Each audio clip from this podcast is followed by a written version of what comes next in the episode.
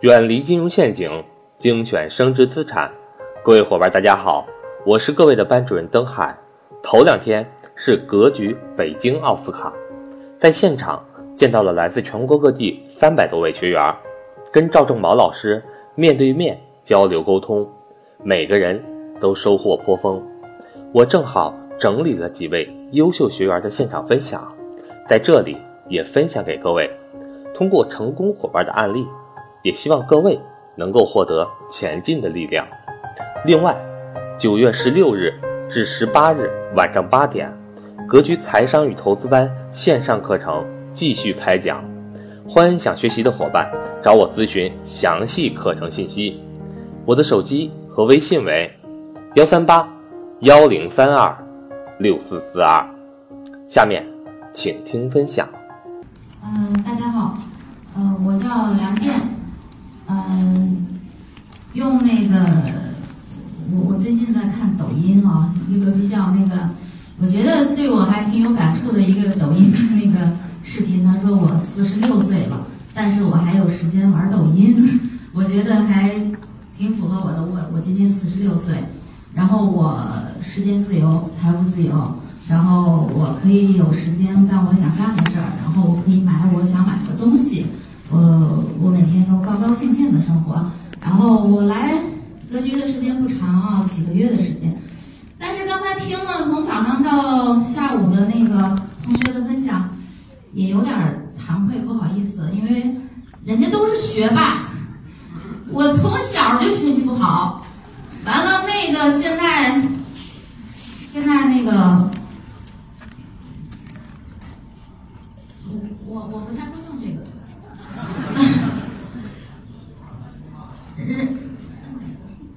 哦哦，那个，嗯，小时候就老学习不好，然后那个现在学，现在每天就是家庭妇女啊，没有没有没有工作了。现在，然后那个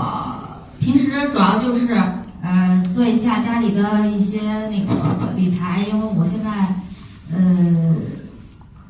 就是有有几套房子在出租，有五套，然后那个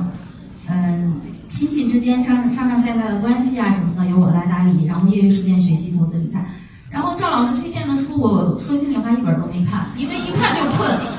真的真的，我不是个学习型的人才，我属于那种听觉型的。我喜欢跟人打交道，你让我去学习，我真学不进去。完了，那个现在基本上每天早上睡一觉，下午睡一觉，就是看股票的时候就睡着了。然后真的不骗你，一点都不夸张。嗯，但是呢，为什么格局还推荐我当贡献之星？那就是说，嗯。像我这种智商不高的人，其实也可以实现财务自由。那我们如果提高你的情商，同样可以有一个精彩的人生。啊，下面我想给大家分享一下，就是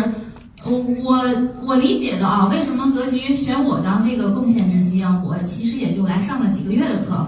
呃，我我我觉得应该是有几条理由吧。一个是我五月份的时候，呃，上台分享过一次。呃，当时主要讲的是我的创业的故事。其实我原来的时候，大概十五年前是在中国电信上班，然后收入还可以，然后家里面条件也还不错。但是呢，呃，因为那个老公在在单位做的也还不好，也还很好，然后我就觉得我不想，呃，让别人觉得我是一个嗯没有价值的人，因为我当时觉得我一定要。做一个有有价值的人，然后有有所成就，然后那个我才能就是不会让别人觉得我配不上他，然后我就把工作辞了，然后开始创业。呃，其实创业故事还蛮多，然后我讲一下结果，就是我截止到现在为止，呃，四年前吧，因为老公工作调动调动到江西南昌，然后呢，呃，我就把之前的工作全部都呃。给合作伙伴来打理，然后我自己就陪他一起到南昌来了。然后我现在有两两个事情在做，一个是呃之前开了一个家具店，现在和店长属于一种合作关系，然后每年的营业额大概有四百万吧，然后利润有呃六十万块钱，然后我有百分之五十的股份，然后每年有三十万的分红。但是呢，这个这个店我不需要去管理，也不需要去经营，全部由他来管理，然后我只拿分红。就是说，我的创业过程就是属于那种，嗯嗯，跟大家不太一样的，就是因为我，呃，属于一个比较怎么讲呢，就是容易容易相信别人的人，容易信任别人的人，然后呃学学会了一定的放权，然后呢，呃。就是把这个平台交给人家去打理，然后我还有一个呃事业跟朋就是朋友合作，大概十年前吧，我们合伙开了一家服装店，然后最开始也是我们一起来做，呃，截止到去年的时候，我们的在全国有全国有三三家店是服装店，然后营业额有三个多亿，今年大概是四个亿的营业额，然后纯利润有一千多万，然后我有百分之四十五的股份。呃，所以呢，就是说我并不像有些家庭妇女那样是家里有矿，或者是呃靠老公，或者是富二代之类的。其实我也有我自己的很多故事，呃，才能有今天的这个结果。然后，嗯，因为今天时间有限啊，然后大概讲一下。然后还有一个呢，就是我七月份的时候在呃在那个广州的见面会上分享了。呃，关于我的家庭和一些情商的话题，呃，反正这两次分享吧，因为今天好像有点紧张，主要也有点自卑。我觉得人家都讲的那个跟学习相关的啊，我觉得我确实跟人家差距有点大。然后呢，讲通过这两次讲呢，然后有学员，各级的学员都加了我的微信。然后，呃，我觉得就是其实就是，嗯，我的我的故事其实，呃。分享出来对大家还是有一些贡献的，所以呢，就是我会主动的把一些故事讲给大家听。然后，呃，这个是我的家庭情况啊，我今天重点讲一下家庭吧。然后，因为现在是家庭妇女嘛，然后这上面呢是我的呃公公婆婆，还有我的三个大姑姐和他们的孩子。然后这边是我老公，因为这个是大概十年前的照片了吧，最近几年没有，就是没有那个。嗯，做就是照那个家庭合影合影。下面是我老公，这边是我，这个是我儿子，然后我这个是我的一个大家庭，然后这个是我父亲，然后旁边那个呢，他并不是我母亲，因为我母亲在六年前去世了，然后我爸自己找了一个老伴儿，然后呢，我的然后这边就是呃新找的老伴儿，他的子女，还有我和我哥哥，还有呃我们全家的一个前两天我父亲八十岁的一个合影。呃，我想分享给大家的就是，有的时候我们怎么样能够提高我们的情商？呃，就是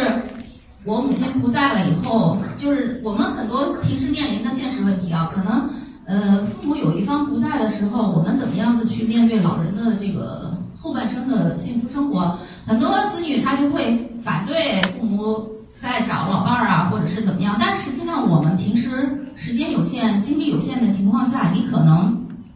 嗯，没有时间过多的陪陪自己的父父亲或者是母亲。我当时给我父亲就说，我说的是，我完全支持你重新再找一个老伴儿，唯一的条件就是说他首先身体要健康，其次呢，呃，就是他性格要好，我就没有意见了。后来，呃，朋友介绍就介绍这个阿姨给我父亲认识，然后呢，我当时就是正好有一次出去旅游吧，然后我就。给给这个阿姨买的衣服，还有给她的孩子们买的礼物，回来了，请大家一起吃饭，给每个人有有礼物，嗯，大家就很开心，就是证明我们作为子女来讲是同意父母来来做这个选择的。然后就是我就把我们呃我父亲家里边所有的基本上是所有的东西全部都清出来，然后把房子全部都呃粉刷，然后橱柜啊什么的全部都换。然后全部又重新买了新家具，然后呢，就让这个阿姨住到我们家里来。就是说，你你的你的这个态度，就是给人家表明了你是接纳的，你是迎接的。然后呢，现在就是爸爸跟那个阿姨过得很很幸福啊，然后我们也很开心，都有时间过自己的生活。因为我们家稍微有点复杂的，就是我公公婆婆呃在那个银川。呃，生活。然后我呢是西安人，然后因为四年前我老公呃就是工作调动调动到南昌了，所以我们现在在就是我跟我爱人在南昌生活，然后我父亲还在西安生活，所以就是整个家里边比较分散。但是在这种家庭情况下，呃，我自己通过平时的一些点点滴滴吧，就是整个家庭都是非常和谐的，非常嗯开心快乐的。然后呢，就是你的现实生活中怎么样子能够做好你自己的角色，然后能够就是嗯把这个家庭打理好，然后让老公能够有时间去呃。好好的工作，好好的支持他。我觉得现阶段这个就是我自己的一个呃重要的工作吧。现阶段，然后呃，我想还有一个就是为什么就是格局给我评选这个贡献者啊？然后我给大家讲一下，呃，就是第二点就是我报名参加了格局的义工辅导员。然后呢，为什么要参加这个义工辅导员？第一，我有就是按照老师说的，我有时间。然后我也有一定的经历，我觉得我是有这个能力的。然后主要的，我想讲一下我跟我侄子的一个故事，然后就是让我觉得做这个事情是多么的有意义。然后，呃，我我有一个哥哥，然后从小的时候呢，就是我们俩关系非常好，感情非常深。然后他有一个儿子，呃，小的时候，呃，我会经常的给，就是给我儿子买什么东西的时候，我就会给。给他也买什么东西，然后基本上都是那个，呃，买一些衣服啊或者是什么的，呃，我想着孩子肯定会很开心。但是呢，实际上有一次我跟我嫂子聊天的过程中呢，我嫂子说，呃，你经常给给梁成买，我哥的孩子叫梁成买东西，其实，嗯，就他有一次他会非常伤心，然后流泪，然后说是，嗯，就是孩子收到的是自卑，就说我们给。给别人一些物质上的东西的时候，其实是你高他低，你有他没有的，就是他从某些方面来讲，他收到的是不平等的、不不不对等的一种一种关系。然后我我突然觉得，有时候你好心的一一种付出，其实可能得到的结果是另外一种。后来从那以后，我就再也不给孩子买东西了。然后我觉得你怎么样子能够支持到这个孩子，帮助到这个孩子，然后我就做了一些改变。然后哥哥的孩子呢，他嗯。在别人的眼里吧，他他他因为学习不太好，他小时候，他今天也来到现场了啊，嗯，小时候得了得了病，那个急性的心肌炎，下了病危通知书，所以嗯休学了一年，然后那个嗯嗯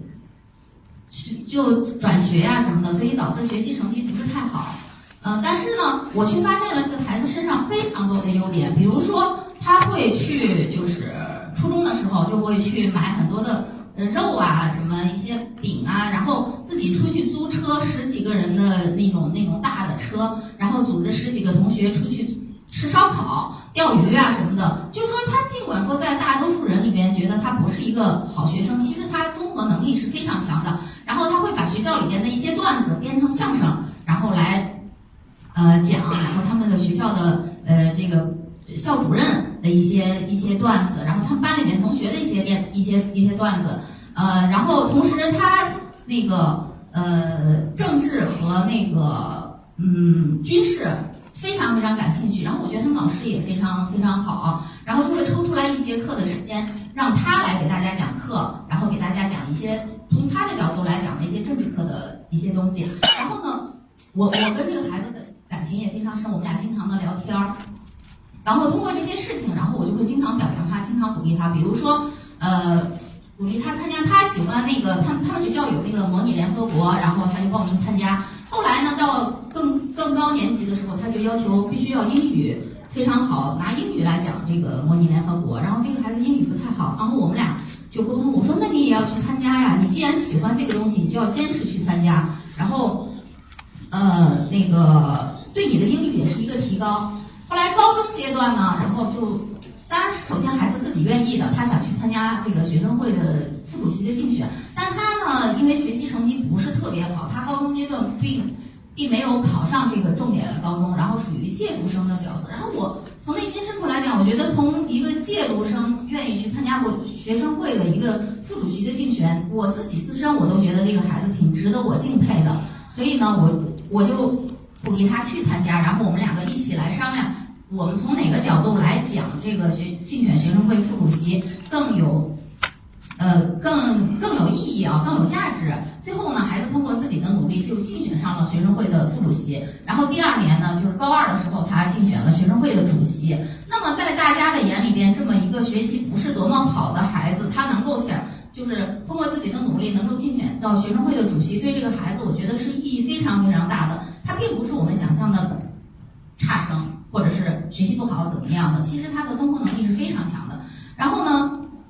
呃，后来他到考大学的时候，他就不太想上上大学了，他就觉得他学习成绩不好，他就想着干脆我去当兵算了。后来我跟我爱人从南昌专门坐飞机，然后到西安，然后我们来找他聊天，然后给他做工作，鼓励他，呃，要一定要上大学。后来呢，就是我们他自己的愿意啊，因为他从小喜欢说相声啊这些的，然后我们就说我们能不能就是也是他自己愿意的啊，从艺考的这个角度来呃那个来参加学习，最后通过艺考生我们来上一个比较好的大学。嗯，后来呢，刚开始是他自己在西安上了一些那种培训机构，呃，后来因为我有一个朋友，他的孩子是那个就从小也没有学过美术，后来到中央美术学院。就是到高三那年，到中央美术学院去上了，也是那种培培训，上了八个月，然后就参加那个专业课的考试，最后考了西安美术学院。所以我就觉得，其实这这条路是可行的。然后咱们今天这外头不是也有那个北京的艺考那个那个那个那个叫什么培训机构啊？后来我就陪他一起到北京来选这个培训机构。然后当时他特别想上中国传媒大学，然后我们两个就一起到中国传媒大学来。呃，问那个传媒大学的学生，你们之前在北京有没有哪个传媒那个那个培训机构非常好的？我们一起来呃打听这个学校。然后后来就找到了学校，我们就跑到那个学校去报名。然后这个孩子就自己留到北京，然后通过八个月的学习，然后来参加这个艺考的培训。然后最后呢，考试呃，因为全国的呃中国传媒大学在全国招招二十六个人，然后这个孩子就考上了。因为他自己非常努力，后来又参加了呃统一的那个高考，然后最后被中国传媒大学录取了。我觉得就是非常非常开心，对他来讲，这个人生也是非常非常重要的一件事情。然后包括他上了大学以后，呃，后来学校要求呃他去就是之前的学校去给学生们做一些分享，然后也是做学校的推广，然后回头可以在就是学校有一个表表格。呃，那个会给他们盖章，呃，就是等于是一项作业吧。后来他也就跟我聊到这块儿的时候，我就当时就鼓励他，我说的是一定要去，而且要很认真的来讲。他当时就有点有点心虚啊，觉得你想嘛，毕竟是一个大一的学生，然后你跑到学校去要跟人学学校讲，我要来给你们讲一节课，呃，然后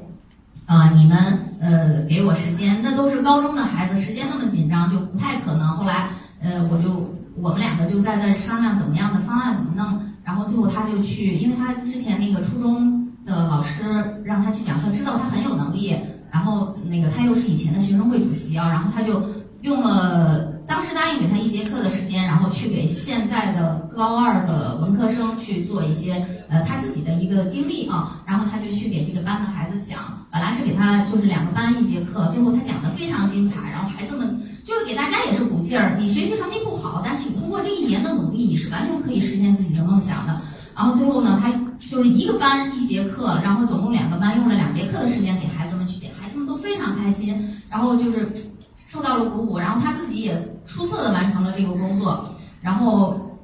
还有一个就是今年暑假，他到那个呃，也是学校要求的啊，要去两个两两个星期的打打工时间。然后我们两个又就是他跟我说到这个的时候，我就说的是，呃，我们既然你将来想创业，你怎么样子能够呃把一个生意很一般的一个小店，他当他后来选择的是呃去一个建馆去打工两个两个星期，因为他。自己也挺喜欢射箭的，然后我们俩就说，哎，怎么样子能够通过你的努力，然后让这个箭馆的生意好起来？然后我我给他的建议是去发传单，因为当年我创业的时候，我自己去街上发过传单，就是我当时给我自己的定义就是我要成为西安市发传单发的最好的那个人。然后就是我我就会跟他讲我当时的一些经历，我的一些感受，然后我就鼓励这个孩子，我们要怎么挑战他，然后让他来做，然后。我觉得这个孩子也是非常优秀的，他也愿意接受这个挑战，然后拿着传单到街上去给别人来发，然后怎么讲、怎么说、怎么样把人叫到这个店馆来，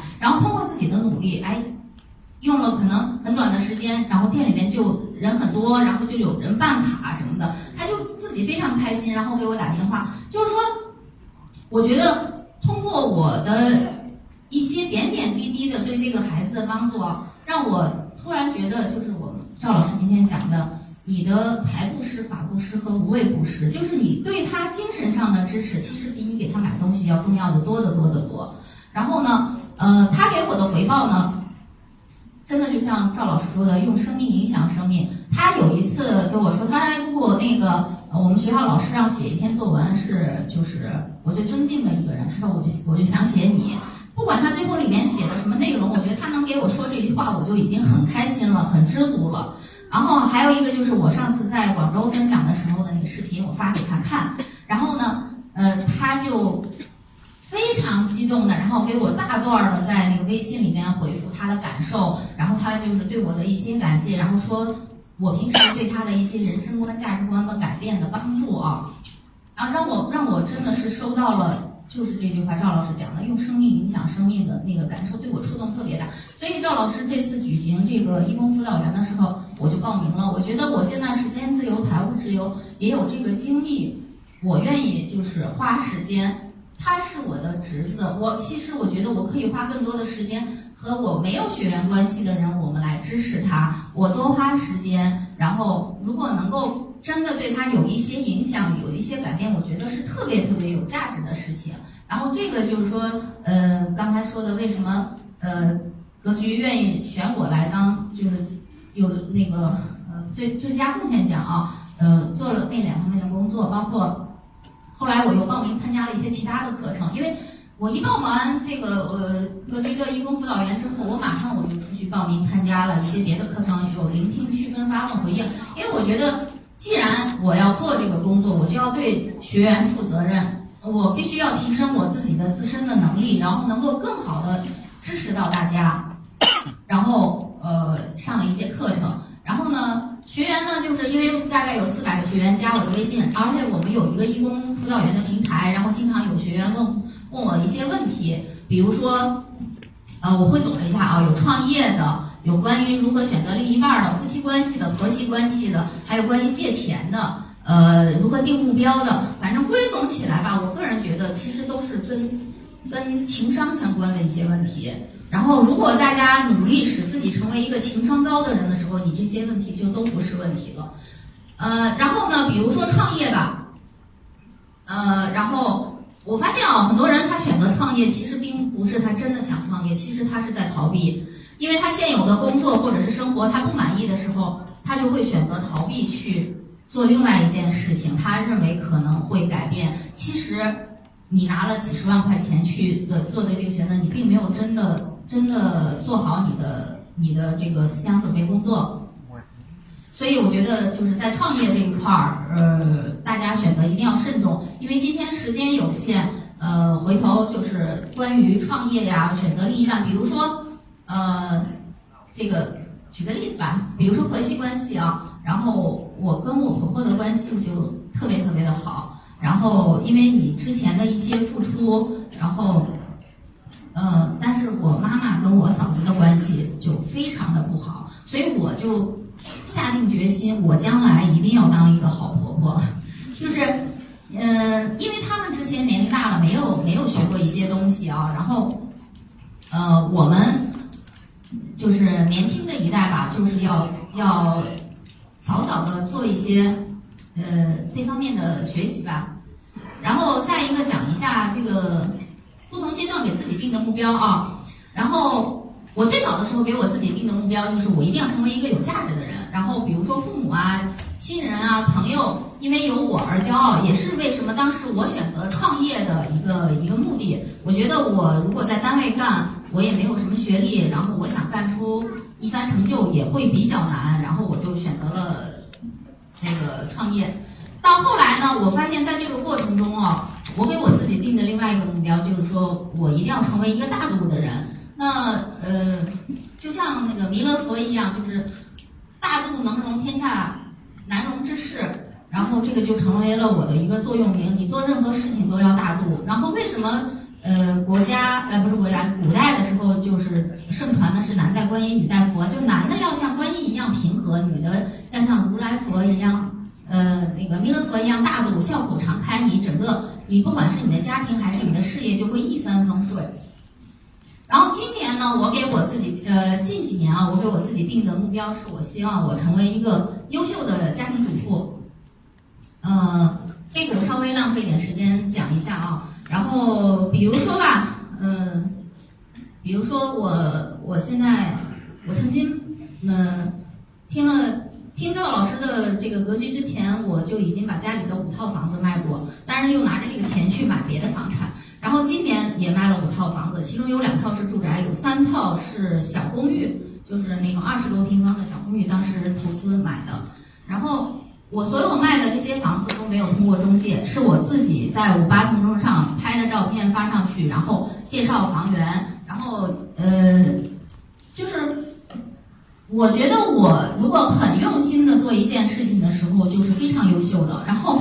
很多人都觉得房子很难卖，或者是怎么样，然后我就不太会有这种感受。然后，因为你发上去了以后，很多中介就会主动跟你联系。我我人在南昌，我就把西安的五套房子全部都卖掉了。然后，你把你的那个呃所有的介绍啊什么的的写的很详细，然后就会有大量的中介来跟你联系，他们去帮你卖这个房子，因为是买家付中介费的，反而而不是同时还会有很多想买房子的人，因为。他通过这个五八同城找到你以后是不需要付中介费的，然后我们之间怎么样建立一个信任，怎么样子能够推这个房子，我花了很多的心思，然后把这些房子都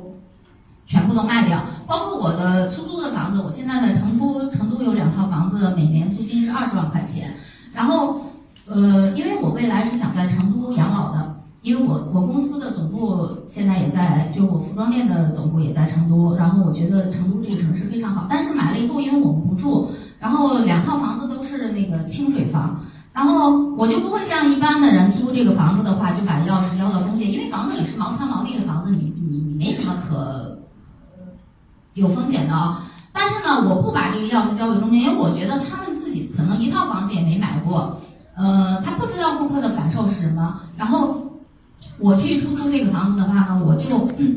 嗯，就是只要有客户想看这个房子，我自己就亲自去，然后我给他介绍这个房子它好在哪儿，然后如果将来自己装修怎么弄，怎么怎么做，然后见了第二个客户，我就把其中的一套房子租出去了。他是一个导演，他就属于那种嗯比较追求品质生活的人啊，然后一年十万块钱租了六年，然后他自己来装修。然后另外一套房子也是很短的时间就租给，因为是一楼带地下室的那种房子，带院子的，租给一个淘宝网店，也是一年十万块钱。嗯，就是你其实即便你在家里待着，你也是你也可以成为一个非常非常优秀的一个家庭主妇，包括家里面的婆媳关系啊、姑嫂关系啊，我有三个大姑姐这种比较复杂的关系，其实你只要通过自己的努力，你都可以把它打理的非常非常好。然后我。现阶段啊，或者是未来，我给我自己定的目标就是，我希望我能够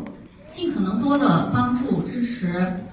支持到别人，然后能够使自己成为一个受人尊敬的人。然后给大家一些建议啊，就是因为你如果不管是你付出或者是什么的，首先你得让自己过得好，这个是前提条件。其次，你才呃。需要努力让更多的人幸福，不要我们把它，呃，顺序搞颠倒了，我觉得就就就已经很好了，就非常好。嗯，然后我呢，平时是一个比较愿意付出的人，然后我觉得有任何能够帮助到别人的机会的时候，我都会抓住。我觉得这个是是老天爷给我的一次机会。比如说有一天，呃，晚上十二点多了，呃，我我我我有一次回西安，然后跟朋友聚会啊，然后我。回小区的时候，路上我发现一个女孩，二十多岁，很年轻，在地下躺着呢。呃，我就赶紧上去把她摇醒了。我说你咋回事？但是走近一看，就是能闻见她喝酒喝多了，醉倒在地上了。当时过来过去，其实因为是是是一条大马路嘛，过来过去人挺多的，没有人去关心她，或者是问怎么回事。其实你说她万一要是身体不好或怎么样的，呃，没有人管，都有可能有生。命危险啊，但是你不知道他是喝醉酒还是怎么情况，然后我就赶紧上去把他摇醒了，然后我就问他家里在哪，家里有没有人，然后需不需要打电话，他说他自己住，然后我说那你家在哪儿，我把你送回家去，嗯，后来就把他扶起来，然后把他送回家了，然后我又自己回家，我觉得就是嗯。建议啊，如果大家平时在现实生活中遇到一些力所能及的，咱们能帮一下他的事儿，咱们就把他帮一下。嗯，其实对咱们来讲就是个举手之劳，但是对他来讲可能就是可以避免很多不必要的损失。呃，包括喝酒也是一样，咱们参加聚会不要使劲的劝别人喝酒，差不多就行了。或者真的朋友有喝多的时候，我们就把他送回家去，不要不管他或怎么样，万一出现意外或者什么的都不太好。包括我们自己喝酒也是一样，有些男士。呃，量力而行，不要喝多。其实你的孩子、你的妻子在家里面是挺操心你的，呃，所以的话呢，就是就是从平时生活的点点滴滴，我们就是能付出的就付出。